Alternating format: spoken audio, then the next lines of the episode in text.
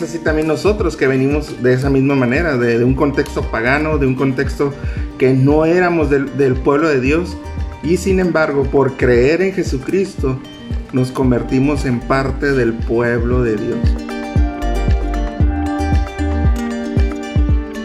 Los que hemos creído en Dios, los que hemos depositado nuestra confianza en Jesús, somos parte de una familia. ¿Cuál familia? La, familia que Dios le prometió a Abraham. ¿No? Eh, y eso es muy bonito porque nosotros somos la promesa que Dios le hizo a Abraham y Dios bendice, Dios ha bendecido a Abraham desde, desde que Dios lo tomó. Y vamos a ver algunas similitudes con Ruth. Ruth, eh, Ruth hizo muchas cosas que Abraham hizo, a lo mejor no lo habían notado, pero hoy, hoy lo vamos a notar. Y eso es una bendición porque en Ruth también nosotros nos podemos reflejar, también hemos hecho cosas que ella hizo. Y si Dios bendijo a Abraham, si Dios bendijo a Ruth, Dios también nos bendecirá a nosotros. ¿Por qué? Porque es su promesa. Bendecir la fe de sus hijos, bendecir la fe de su pueblo, ¿no? Dios eh, dice la palabra que Dios no se queda con nada, él, él no es deudor de nadie, por lo tanto Él, si dice que va a bendecirnos, nos va a bendecir, no por nosotros, sino por su palabra. y es lo que hoy vamos a ver aquí en el libro de Ruth, capítulo 4. Muy bien familia, pues vamos a empezar. Bienvenidos todos, Dios les bendiga. Ahí se van a ir eh, incorporando nuestros demás hermanos. Y vámonos al capítulo número 4. Vámonos ahí al capítulo número 4.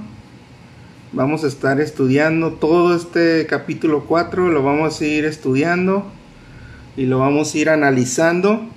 Y en este capítulo vemos cómo la gracia de Dios se manifiesta sobre la vida de Ruth, sobre la vida de Noemí, sobre la vida de Boaz.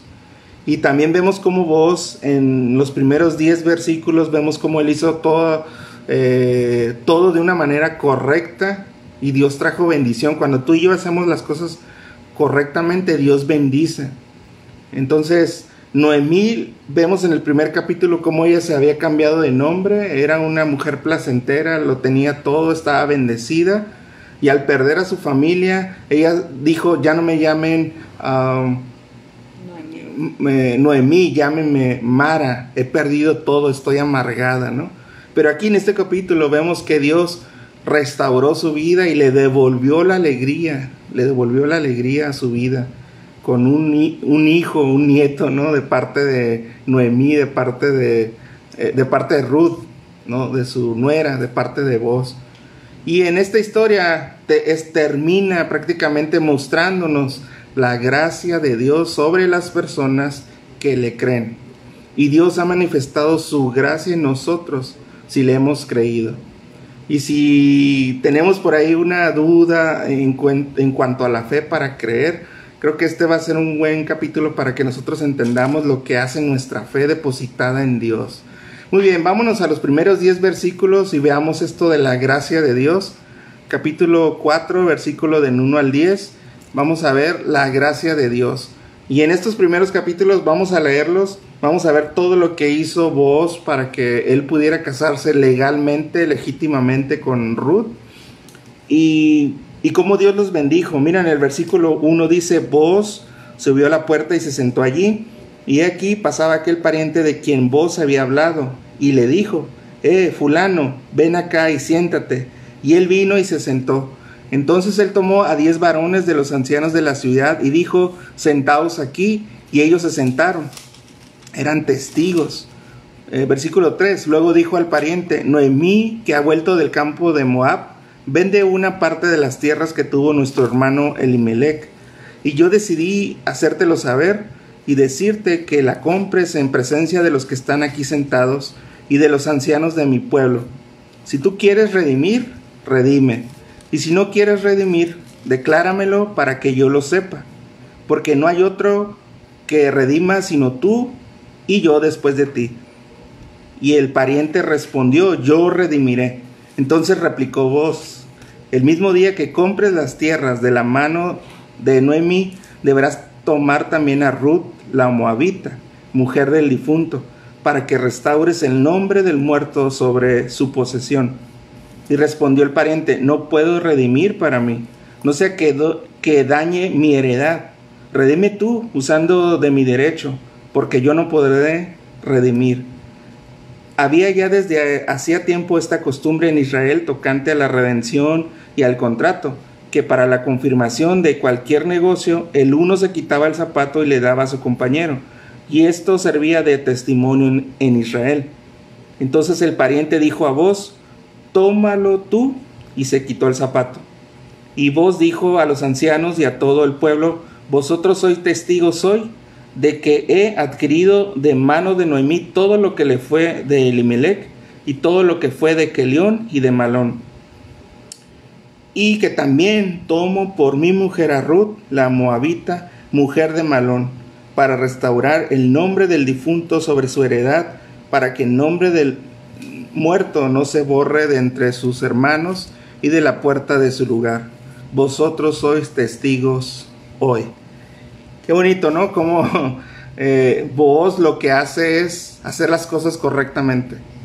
Él, él, le había prometido en el capítulo 3 a Ruth que no se preocupara, que no tuviera miedo, que no tuviera temor, que él iba a hacer todo lo posible para que se pudieran casar. Y, lo, y aquí la, la bendición de Dios es que cuando tú y yo hacemos las cosas correctas, Dios trae bendición. Si tú sigues leyendo, más al rato que leamos, Vamos a ver cómo e, ellos tienen un hijo y recordemos que para los hebreos la bendición de, tener un hijo era la bendición de Jehová, la bendición de Dios.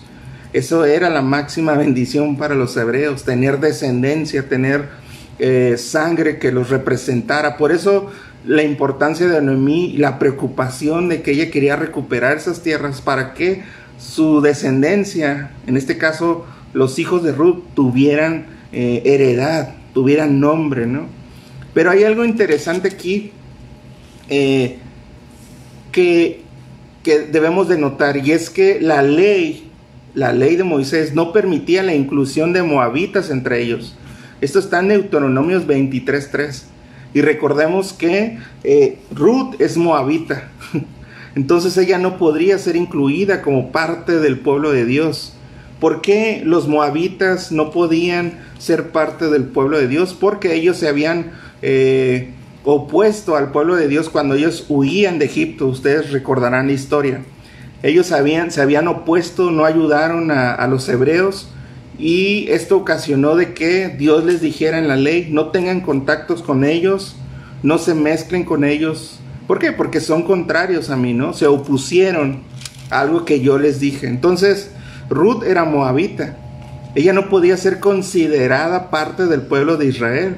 Y sin embargo, halló gracia delante de Dios.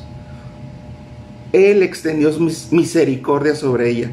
Y nosotros somos como Ruth también. Nosotros no éramos parte de Dios, sin embargo hallamos gracia en los ojos de Dios. ¿Por qué? ¿Por qué hallamos gracia? Hay muchas definiciones de gracia, pero la que más tiene que ver en este caso es favor de Dios. Nosotros hemos encontrado el favor de Dios sin merecerlo, hemos encontrado gracia, favor de Dios, justicia de Dios, no por nosotros, por Él mismo, ¿no? Y el primer ejemplo de gracia en la Biblia lo vemos con Abraham. En toda la historia de Abraham, en Génesis, nosotros hace años este, vimos todo el libro de Génesis y a la mitad de Génesis te podrás dar cuenta de toda la historia de el padre Abraham, ¿no? Y vemos todo lo que él dejó y vamos a ver algunas similitudes con, con Ruth. Lo primero que vemos es que cuando Dios habla a Abraham, Abraham dejó su tierra, Abraham dejó su familia, Abraham dejó su sociedad y por último Abraham dejó a sus ídolos, a sus dioses. Esto es lo que Abraham dejó, su tierra, su familia, su sociedad donde él vivía. recordemos que Ur de los Caldeos era una ciudad en medio de la Mesopotamia, una ciudad muy importante, muy rica. De hecho, por eso es que Abraham tenía eh, riquezas, porque él eh, se dedicaba a los negocios, tenía riquezas, pero también era una sociedad, una... Ur era una ciudad que tenía ídolos, llena de paganismo bueno, cuando Dios le habla a Abraham, por fe él creyéndole a Dios, dejó su tierra, su familia, su sociedad y sus ídolos. ¿No te suena esto familiar con Ruth? Cuando muere su, esposo y, y, Noemí quiere regresar a casa, Ruth lo que hace es dejar su tierra, Moab, deja su familia, deja su sociedad y también deja sus ídolos. Es lo primero que vimos en el capítulo 1, ¿recuerdas? Cómo Dios le habló, eh, Noemí le dijo, voy a regresar, vuélvanse a sus dioses, vuélvanse a, su familia. Y Ruth dijo, no, me voy a ir contigo. ¿Por qué? Porque ella puso una confianza en el Dios de Noemí. Y Dios le hace este mismo llamado a Abraham, el primer ejemplo de gracia por parte de Dios fue hacia Abraham. Abraham no era nadie. Dios le prometió que de él saldría una nación innumerable. No se podría contar esa nación eh, eh, que era el pueblo de Israel. Entonces, pero cuando nosotros hacemos esto, cuando Dios le creemos a Dios, Abraham le creyó a Dios y se convirtió en hijo de Dios y Dios le prometió a Abraham una gran extensión de familia y nosotros nos convertimos en hijos de Dios precisamente cuando le creemos a Dios. En, primer, en Juan 1.12, cuando vimos el primer capítulo de Juan, nosotros sabemos que los que creen en su nombre son hechos hijos de Dios. Los que creen en su nombre. Abraham le creyó a Dios. Ruth le creyó a Dios por la vida de Noemí. Recuerden que en, en Mujeres de la Biblia ya se habló de Noemí. Vimos este ejemplo que Noemí dio a su nuera y por ese ejemplo ella creyó en el Dios de Noemí, en Jehová. Entonces, los que dejan todo creen en Dios. Dejan todo porque precisamente creen en Dios. Y cuando creemos en Dios viene gracia sobre nuestra vida, viene bendición sobre nuestra vida.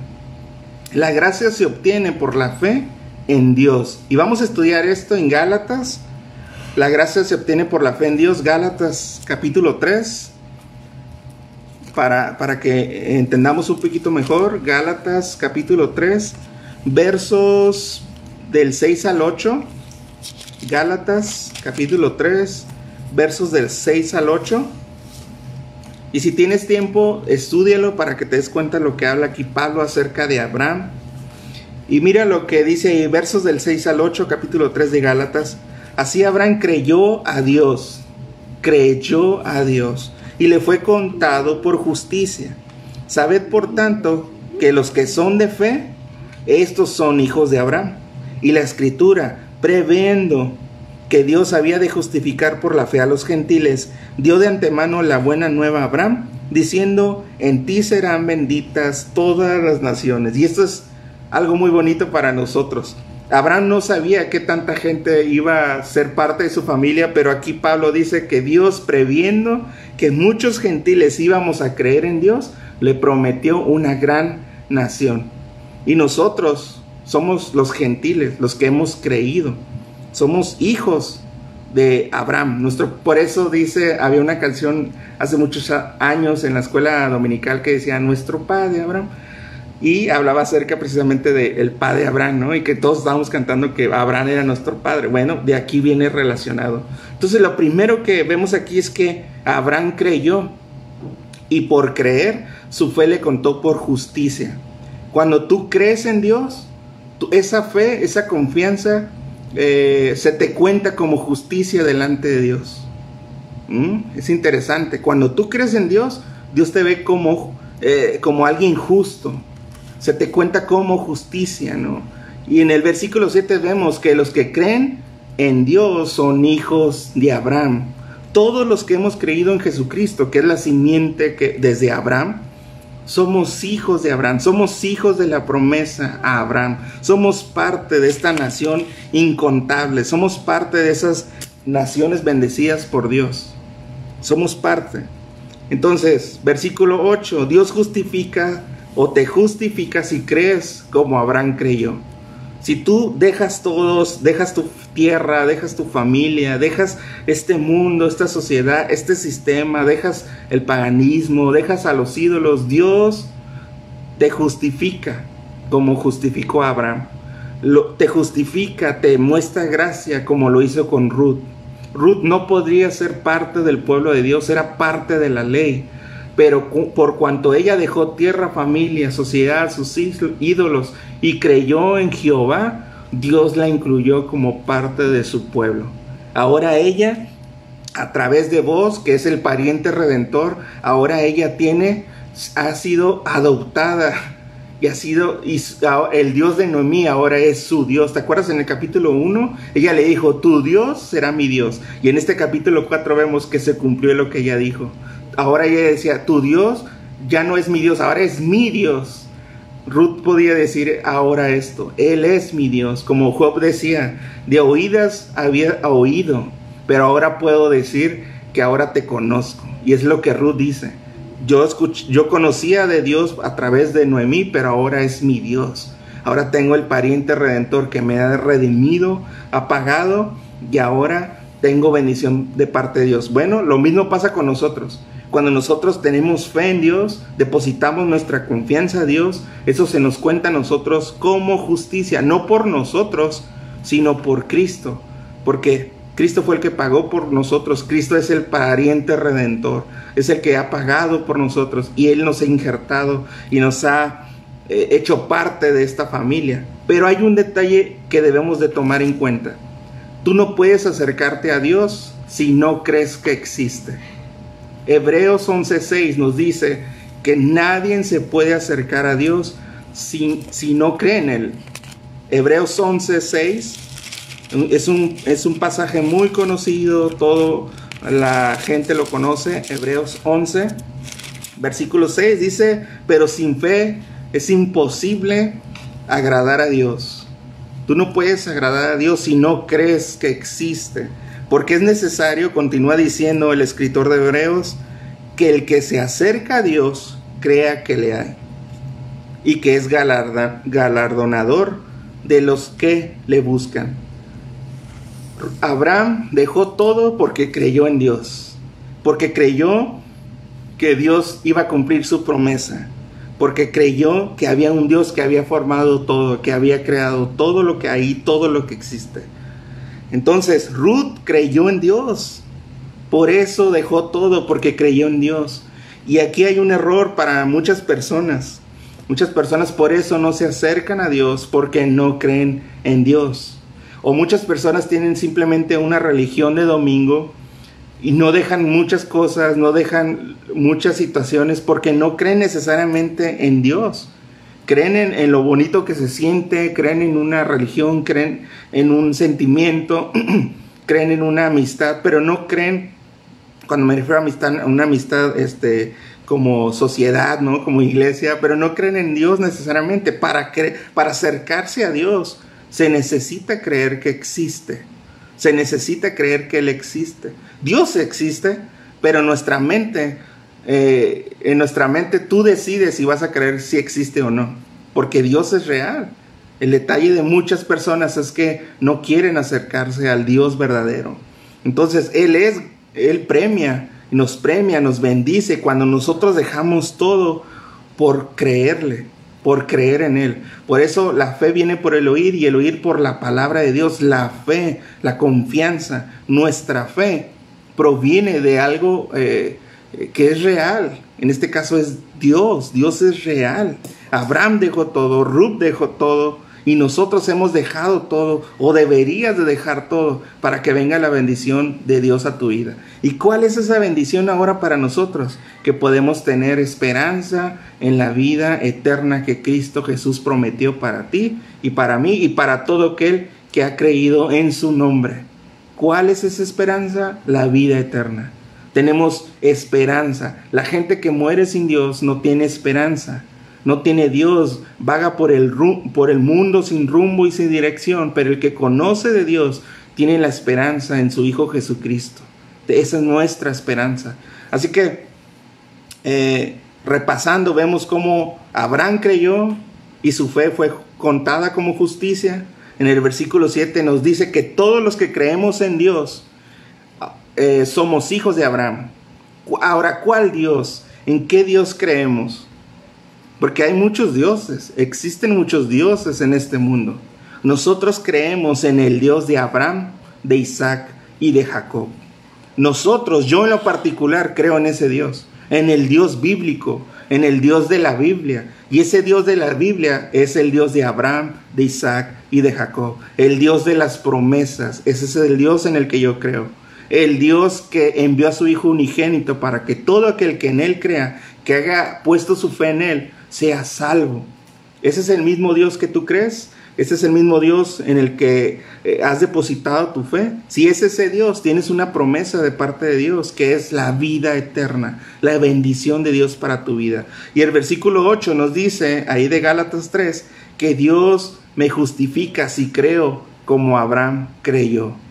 Así que tienes una, una bendición, tienes una promesa de parte de Dios, así como lo hizo Ruth. Ruth dejó su tierra, dejó su familia, dejó su sociedad, dejó sus ídolos. ¿Para qué? Para seguir al Dios de Noemí. Ella creyó en el nombre de Jehová. Ella creyó en el nombre de Adonai. Ella creyó en el nombre de Jehová Jireh. E-, ella creyó en Nisi. Ella creyó en el Dios de los ejércitos. ¿Te das cuenta? Ese es el Dios en el cual creemos. En el Dios de la Biblia. En el Dios que está eh, bendiciéndonos a través de su Hijo Jesucristo. Así que, ¿qué hizo Dios? Dios la aceptó como parte del pueblo de Israel, porque ella depositó su confianza. Si tú has depositado tu confianza en Dios, tú eres parte de su pueblo. Tú eres su, su tesoro especial.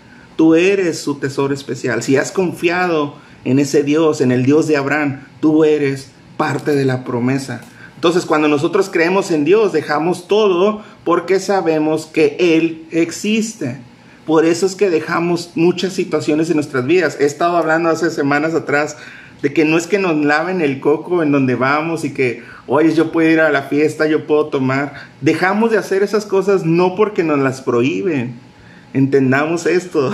La gente piensa que nos daban el coco. No, yo no quiero ser cristiano porque ahí no puedes tomar, no puedes ponerte esto, no te puedes poner pantalón, no me puedo pintar. No, no, no es eso. Sino que nosotros dejamos de hacer esas cosas porque queremos agradar a nuestro Dios. Ruth dejó todas esas cosas, dejó sus ídolos, dejó su familia, dejó sus parientes para conocer a Dios. Y nosotros también dejamos muchas cosas para conocer al Señor. Entonces, esa fe le fue contada como gracia para Ruth. Amén. ¿Sí estamos entendiendo? Fue contada como gracia para Ruth. Ahora, para terminar este punto, y, creo que es lo, lo, fuerte en este capítulo 4 de Ruth, en, en Primera de Pedro, capítulo 2, versículos del 1 al 9. Primera de Pedro, capítulo 2, versículos 9 al 10, hay algo interesante que Pedro les dice a sus lectores y es de que, mira, vamos a leerlo, versículo 9, primera de Pedro, capítulo 2, versos 9 al 10, mas vosotros sois linaje escogido. Nosotros, ustedes, les dicen nosotros, esto nos corresponde a nosotros, somos un linaje escogido, real sacerdocio, nación santa, pueblo adquirido por Dios, ¿Para qué? ¿Con qué propósito Dios te adquirió? Para que enuncies las virtudes de aquel que os llamó de las tinieblas a su luz admirable. Vosotros que en otro tiempo no erais pueblo, no éramos pueblo, nosotros no éramos pueblo, pero que ahora sois pueblo de Dios, que en otro tiempo no habéis alcanzado misericordia, pero ahora habéis alcanzado misericordia. Ruth no era parte del pueblo de Dios. Ella era una pagana moabita. Sin embargo, ella depositó su confianza a Dios y ahora ella puede decir, ahora soy parte del pueblo de Dios. No tenía misericordia, pero ahora que he creído en Dios, ahora tengo misericordia. Bueno, nosotros los que hemos creído, esta palabra es para nosotros. No éramos el pueblo, pero por la fe somos parte del pueblo de Dios. No habíamos alcanzado misericordia, pero por la fe, por nuestra fe, nuestra confianza en Jesucristo, ahora tenemos misericordia.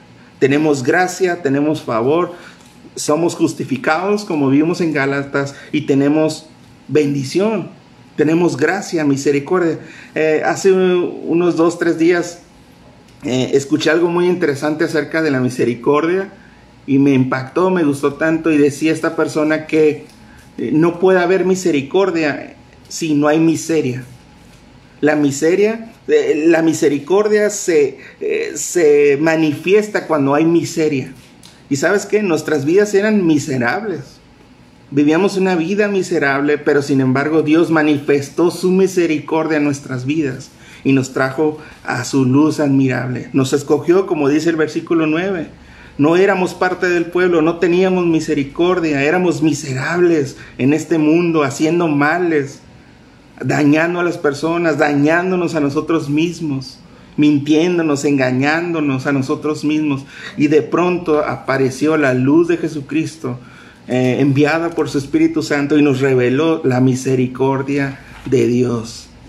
Qué bueno es Dios. Qué bueno es Dios que a pesar de que hay miseria en este mundo, Él muestra y sigue mostrando misericordia a este mundo miserable. Si, si, si no hubiera miseria en este mundo, no pudiéramos experimentar la misericordia de Dios. Yo te hago una pregunta, ¿has experimentado la gloria, la misericordia de Dios? ¿Has experimentado la misericordia de Dios en tu vida? Si tú dices que sí, es porque reconoces que había miseria en tu vida. Si decimos que hemos experimentado la misericordia de Dios, tenemos que reconocer que la hemos experimentado porque había miseria en nuestra vida, porque hay miseria en nuestra vida. Por eso se manifiesta la misericordia de Dios. Y Dios manifestó la misericordia de Dios en la vida de Ruth manifestó la misericordia en la vida de Abraham, gente que no eran del pueblo de Dios y Dios les trajo bendición a su vida. Para terminar, vámonos ahí en los versos, regresemos al capítulo 4 de Ruth, regresemos ahí a Ruth y continuemos con la historia, versos 11 al 17, vemos cómo Dios bendijo a Ruth y a vos, versos 11 al 17. Dice así, y dijeron todos los del pueblo que estaban a la puerta con los ancianos, testigos somos, Jehová haga la mujer que entra en tu casa como a Raquel y a Lea, las cuales edificaron la casa de Israel, y tú seas ilustre en Efrata, y sea de renombre en Belén, y sea tu casa como la casa de Fares, el que Tamar dio a luz a Judá, por la descendencia que de esa joven te dé Jehová. Vos pues tomó a Ruth y ella fue su mujer y se llegó a ella y Jehová le dio que concibiese y diese a luz un hijo.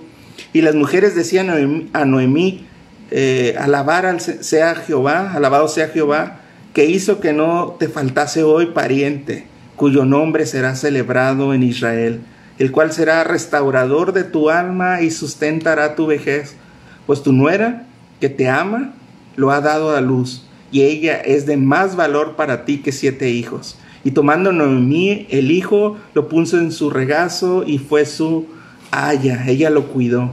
Y le dieron nombre las vecinas diciendo, le ha nacido un hijo a Noemí y lo llamaron Obed. Este es padre de Isaí, padre de David.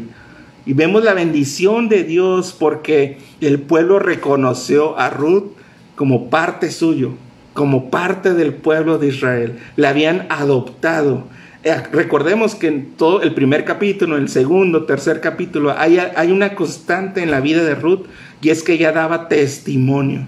Conocían lo que ella había hecho, sabían que ella había dejado todo por ir a, con Noemí, dejó todo por conocer eh, el pueblo de Noemí, por conocer el Dios de Noemí. Y cuando Vos les dice y se enteran que ahora se puede casar con él, el pueblo la reconoció.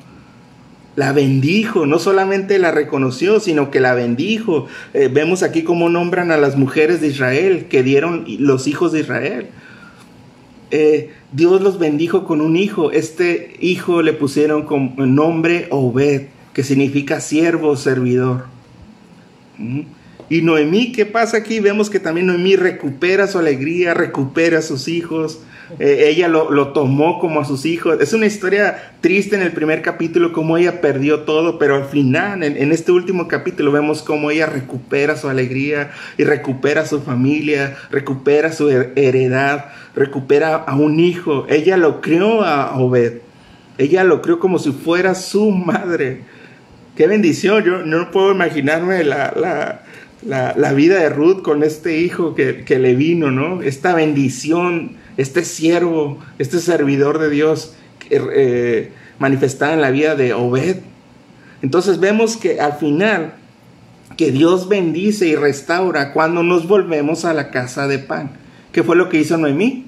Cuando vio la situación en la que ella estaba, cuando reconoció que había perdido todo, ella no dijo, bueno, aquí me voy a quedar, Dios me está castigando, soy esto. No, ella lo que hizo, me voy a regresar a la casa de pan, me voy a regresar a Belén, a Efrata, me voy a regresar a mi pueblo. ¿Y qué hizo Dios? La bendijo, compraron su heredad, tiene un hijo ahora, un nieto que es su hijo, eh, Ruth está siendo bendecida, vos trajo bendición, sus hijos en nombre de Limelech y sus hijos siguen por generaciones etcétera, etcétera. Dios trajo bendición. ¿Por qué? Porque ella eh, reconoció a Dios. Y Dios nos bendice y nos restaura cuando nos regresamos a la casa de pan. Cualquier situación que estés pasando, cualquier situación que estés atravesando en tu vida, nunca se te ocurra ir a otra, a otra casa que no sea la casa de pan. Regresa, regresa a la casa de pan. Hay una bendición para ti si tú decides regresar. Cuando yo hice este primer eh, este estudio, yo les dije, este es un libro de decisiones. En el primer capítulo vemos que Ruth tomó una decisión. Y vuelvo a decírtelo al final de este capítulo. Toma una decisión. ¿Qué vas a hacer? ¿En qué casa te vas a quedar? ¿En la casa donde estás? ¿O vas a regresar a la casa de pan? A la casa donde está Dios. A la casa donde está la bendición. Regresa hay una promesa para ti de que va a haber bendición y que Dios va a restaurar tu vida. Lo hizo con Noemí. Noemí, Dios restauró la vida de Noemí. Y estamos terminando esta historia y estás viendo cómo hay bendición, hay alegría, hay gozo, porque Dios restauró la familia de Noemí. Dios la bendijo a Noemí. Dios bendijo a vos con un hijo, Dios bendijo a Ruth con un hijo, pero también vemos que Dios bendijo a Noemí porque ella nunca se alejó de Dios. Sí, se amargó por un momento y sí, no, no dudo de que tú y yo en algunos momentos tengamos situaciones en las que nos pongamos tristes o enojados, pero no nos apartemos de Dios. Ella no se apartó de Dios. Más bien hasta dio más testimonio y Ruth se quiso ir con ella y Dios la bendijo. Así que regresa, regresa a la casa de pan, vuelve a la casa de pan